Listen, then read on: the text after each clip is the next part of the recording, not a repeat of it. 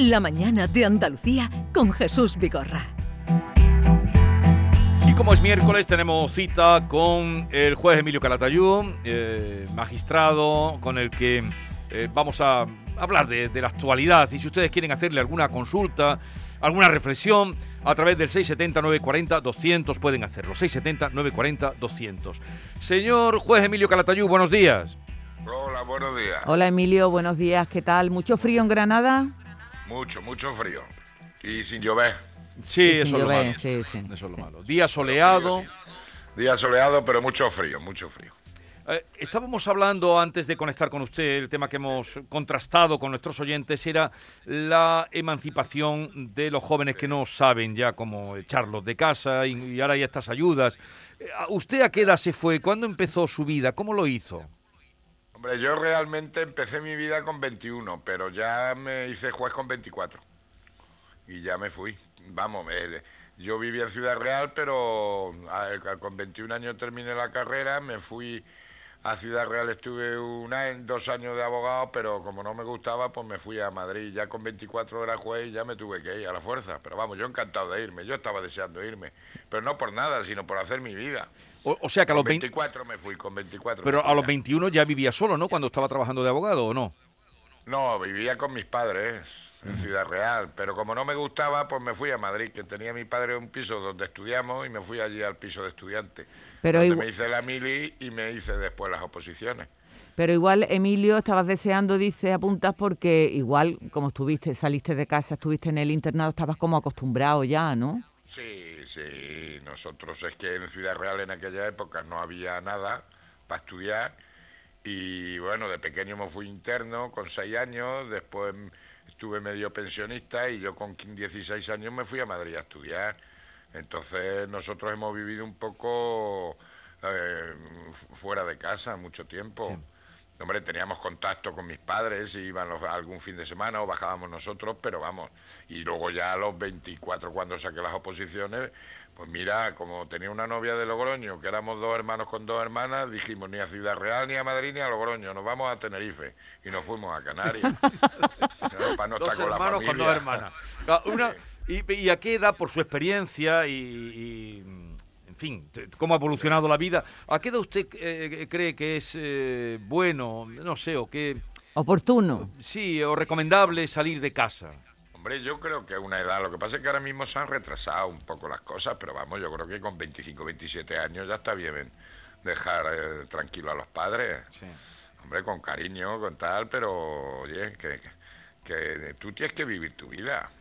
Y además cuando realmente pues ya eres independiente, yo creo que cuanto antes se pueda independizar, pues mucho mejor. Lo que pasa es que, claro, la situación laboral, la tal, pero yo creo que con 27 años ya está bien, ¿no? Ya está bien, sí, ya, ya, ya, ya está bien. Bueno, depende, claro, está de las circunstancias de cada uno. Apuntaba si Hombre, tenía claro. trabajo, no tenía trabajo, si está a gusto en casa, Claro, nos apuntaba hace un oyente Bueno, hace un pero yo a gusto siempre he estado, yo a gusto en mi casa siempre he estado, pero yo quería, eran otros tiempos, pero yo quería vivir mi vida. Su libertad. Por eso, Sí. por eso me fui a Tenerife con mi novia, no dijimos ni para Ciudad Real ni para Logroño, a hacer puñetas, a Tenerife. Y, Y, me fui a Canarias. y- y esa novia, perdón por la indiscreción, pero claro, queremos saber cosas de usted y la gente que tanto Sí, lo quiere. no, me parece, esa, no- me eh, parece muy bien. ¿Esa novia fue con la que se casó luego o no? Claro. Ah. Yo, esa fue la que me falsificó la firma para presentarme a jueces. ¿Cómo, cómo que le, O sea que- cómo que le falsificó la firma? Claro, porque yo estaba en la mili y acababa la convocatoria y yo estaba en el cuartel y entonces le- me dijo mi, mi novia, eh, le dije, oye, fírmame lo de jueces y me firmó la instancia. ¿Y se la sabía? está. ¿Se la, ¿Tuvo que ensayar? No, puso Emilio Calatayud más o menos así, garabato, y como yo después iba a reconocer la firma si había algún problema, pues no hubo Ya ningún- está. Vamos, que llevo 41 años de juez con la falsificación de mi, de mi novia en aquella época. Mira, pues ya ven ustedes, ahora lo hemos descubierto. A ver, hemos chequeado, Yolanda, porque Sí. siempre nos gusta chequear el blog del juez Emilio Calatayud, que también ustedes lo pueden seguir. ¿Y qué has encontrado? Bueno, pues hemos encontrado que eh, él se fija, claro está, teniendo en cuenta de, el- de cómo se ha portado, y de lo que ha dado y los titulares que ha dado el tenista. Eh, eh, Emilio tiene un, un decálogo de delincuentes, ¿verdad? Pero... Mm, Vamos, yo no, no es mío, ¿eh? ¿eh? Lo vengo yo diciendo hace muchos años, pero la propiedad intelectual no es mía. Sí. Es, de, es, es una recopilación de experiencias de la policía y de la Guardia Civil. Sí. Bueno, una recopilación, pero bueno, que tú has puesto ahí para que todo lo tengamos punto por punto, todo muy clarito. Pero los papás de, este tenista, eh, bueno, pues están haciendo todo lo que no se debe hacer, ¿no? Claro, así está el niño. el niño es un fenómeno como tenista, pero vamos, mm, así está. Si, es que muchas veces los padres tenemos la culpa, o mucha culpa. Tú puedes ser un gran deportista, pero no puedes, a lo mejor no eres una gran persona. Esa es la cuestión. Y entonces se cumplen los requisitos de uno de uno de esos. Unos requisitos que eh, el bueno darle eh, ponerse siempre de parte del hijo. A favor. Pero claro, el problema que aquí ha habido, eh, señor juez, es que no solo ha sido los padres o el padre este que, hace esas ah, comparaciones de que es Jesucristo reencarnado, sino que todo el presidente del gobierno, el gobierno del país de Serbia, le dan honores de, héroe a, una persona que, en fin. Porque aquí, aquí hacemos dioses de barro y la gente necesita ídolos. Vamos, necesita, pero hacemos ídolos de barro, pero no son buenas personas. Hombre, voy a decir una cosa que, está, que, la pensamos muchos. Eh, a mí me aporta mucho más mm, Rafa Nadal que, que el Djokovic. No, no, por supuesto. Por ejemplo. ¿sabes? Entonces, claro, tú puedes ser un buen fenómeno, eh, un buen fenómeno en tu profesión, pero sí, perdón por la expresión, mira, lo que dice mi mujer, que es profesora de filosofía, que ya lo he dicho, a muchos chavales que, que son unos empollones, que tal y que cual, que están matándose para hacer medicina. Y tú vas a ser médico, pero no vas a ser buen profesional porque tú eres un hijo puta. Entenderme la expresión, ¿sabes? Y efectivamente son médicos y hay gente muy buena, pero tú puedes ser un fenómeno, pero no puede, a lo mejor no eres un buen profesional porque, porque eres un hijo puta. Esa es la cuestión. Sí, porque, eh, claro, y, difícilmente puede ser un buen profesional alguien que es una mala persona. Piensa usted. Exactamente. Exactamente. En lo que sea. Y, más en la medicina. Tú puedes, ser, tú puedes ser un juez muy bueno, muy bueno, que saber mucho derecho, mucho derecho, mucho derecho. Pero si tú no tienes unos principios morales, si tú no eres buena persona, pues no vas a ser un gran juez. Ya, y esto si, tú no, si tú no tienes una ética personal, unos valores tuyos, tal cual, por muy médico que seas, pues a lo mejor no eres un buen médico. Ya, esto, esto es lo que le pasa a este hombre. hay que hacer buenas personas. No ni mujeres ni hombres, hay que hacer buenas personas. Y siendo buena persona, tú nunca vas a maltratar ni a un hombre ni a una mujer. Si tú eres buena persona y encima tienes formación técnica de lo que sea, vas a ser un buen profesional. Pues si tú no eres, si tú no eres buena persona, pues vas a ser un, a veces pues un dios de barro. Este, este hombre está por encima de, piensa que está por encima del bien y del mal. Pero también eh, leemos en, tu blog, Emilio, que tenemos que enseñar a nuestros hijos desde pequeños a frustrarse, que, que, no, que esa asignatura debería estar en los colegios. Hombre, es que la vida es frustración.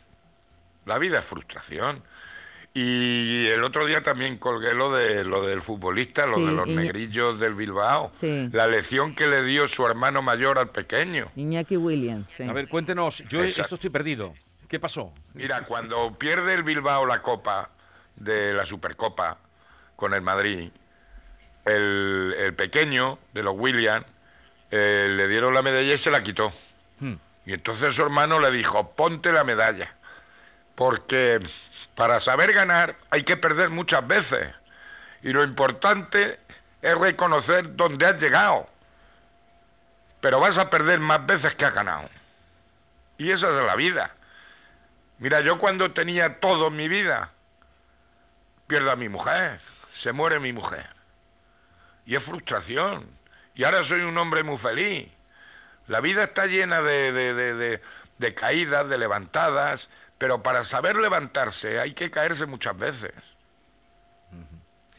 Desde luego, qué lección. Yo no vi eh, ese partido, ese gesto que usted ha comentado, que mucha gente de la que nos está escuchando lo habrá visto, pero qué gesto de, un hermano hacia otro, ¿no? De, claro, hacerle es, ver. es una lección, es una lección de futbolista a otro que está empezando y sobre todo es una lección de hermano mayor a hermano pequeño. Sí, una lección de vida. Claro. Entonces el Djokovic será muy bueno, pero no ha hecho una lección de vida.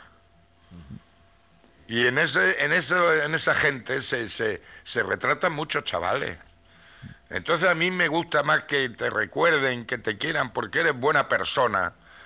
Serás mejor o peor, pero eres buena persona, eres honesto, eres un deportista que sabe ganar, pero que sabe perder. Y que no eres, estás por encima del bien y del mal. Con charla con el juez Emilio Calatayud de, de, la vida, de lo que acontece. Sí, porque eh, Emilio estaba en esto que estaba hablando también se me viene a la cabeza lo que apuntabas en tu blog que dice que cuando los niños hacen algo que está mal, los padres tienen que decírselo, porque ahora tratamos a los niños como que no queremos que les moleste, no, queremos que, se eh, contrariarlos, ¿verdad? Y hay, que... Justifican todo. Eso es, eso es. Justifican todo.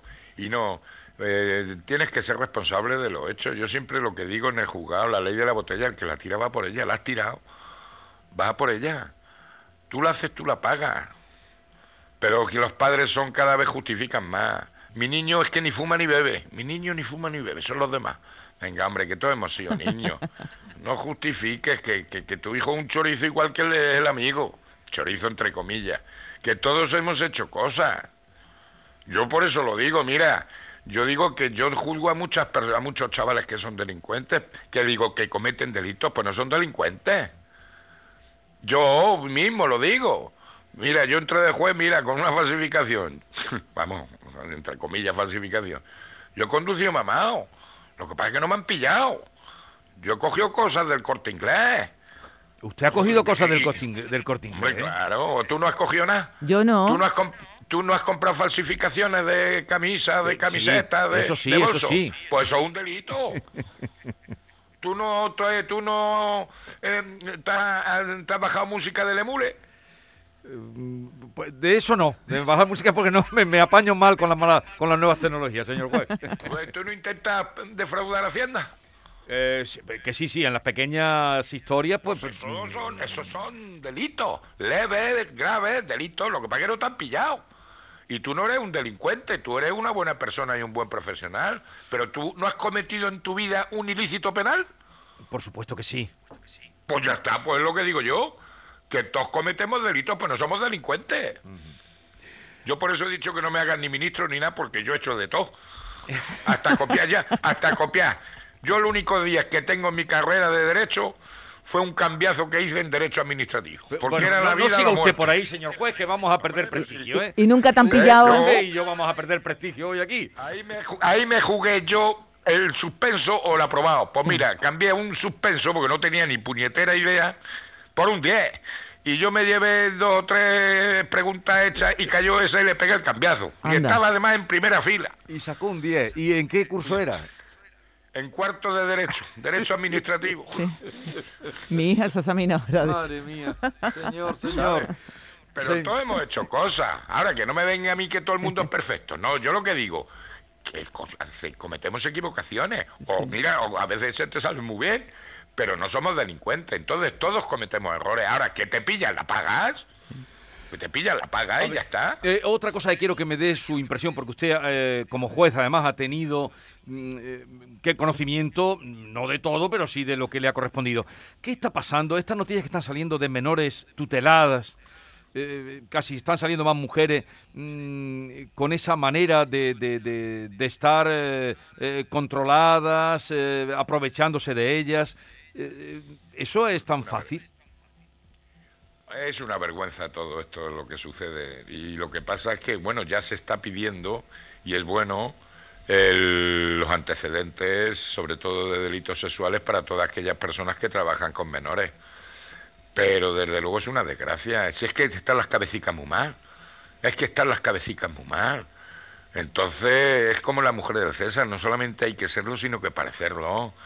Entonces me parece una pena, porque además yo conozco muchos, muchos, muchas niñas, muchos niños que vienen de por ahí, vienen y son unos desgraciadicos, hombre y lo que hay que hacer es ayudarles, porque después son unos tíos estupendos. Me, me parece una auténtica barbaridad, pero es porque hemos banalizado todo.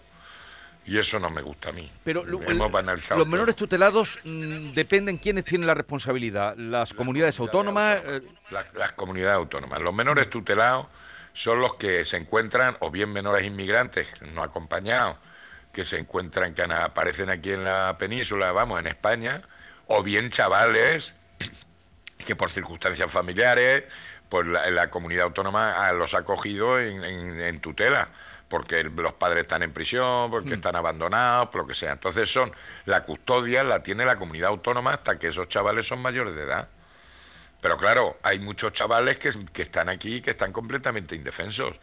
Si a eso le añades unos sinvergüenzas que están al cuidado de ellas o lo que sea, que, que sinvergüenzas tenemos en todos lados, sí, ¿eh? por supuesto.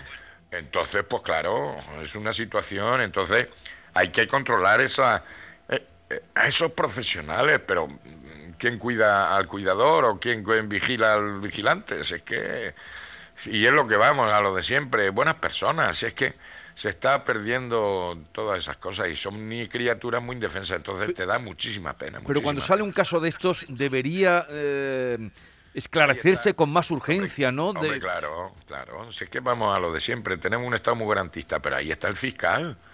El fiscal es el que defiende los intereses de los menores. Entonces tiene que abrir diligencia, investigar, ponerlo en conocimiento del juez. Ahí no hay criterios políticos ni nada. Se están violando los derechos de un menor y estamos obligados todos a poner en conocimiento cuando se viola los derechos de los menores. Ya sea un menor que no está escolarizado, ya sea un menor que ha sido agredido sexualmente. Y si hay que cerrar el centro, se cierra. Si hay que meterle mano al que haya que meterle mano, se le mete mano y no pasa nada. Pero para eso está el fiscal, que lo ponga en conocimiento del juez de instrucción, porque el fiscal defiende los intereses de los menores y si el juez tiene conocimiento de eso, tiene que abrir diligencias también. Pero en los últimos casos que se están conociendo, eh, ¿encuentra usted que la Fiscalía no ha estado dirigente? Yo creo que la Fiscalía ya lo dijo, hombre, se tiene que mover. Ahora ya no sé yo qué, qué criterios siguen en la Fiscalía. Pero vamos, mm, la Fiscalía tiene que estar sometida al imperio de la ley. ¿Sabes? Pero aquí se mueve un poco por la jerarquía. Esa es la ventaja que tenemos los jueces, que somos independientes. Pero me refiero a los jueces de a pie, ¿eh? Ahora, la Fiscalía ya lo dijo el presidente. ¿De quién manda la Fiscalía? Pues ya lo sabemos quién manda. Emilio, pero para trabajar eh, en un sitio así no se tienen que tener una actitud, unos criterios, unos antecedentes, unos cuidados. Y, se, y se controlan esos antecedentes. ¿eh? Pero mira, de todo hay, de todo hay en la viña del Señor.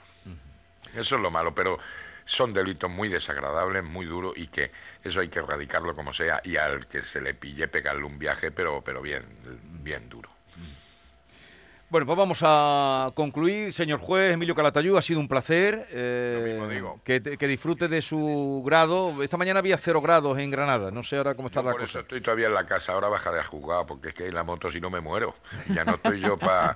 A ver si voy a- me estoy salvando del cáncer, me estoy salvando del bicho, a ver si voy a pillar una pulmonía. Entonces ahora bajaré al juzgado a despachar aquello, porque ayer sí tuve juicio. Sí. Pero hoy estoy hoy estoy más, más tranquilo, ahora bajaré. Bueno, pues eh, un Mira, abrazo. ayer tuve juicios precisamente de menores maltratadores de sus padres Vaya. y de, y de un tema de, de tráfico de drogas, que como han bajado la pena sobre la, la marihuana, pues una vergüenza. Una cría de 17 años con un niño de, de 18 meses y el novio eh, mm, cultivando plantaciones de marihuana aquí en Granada, con treinta y tantos mil euros de, de valoración.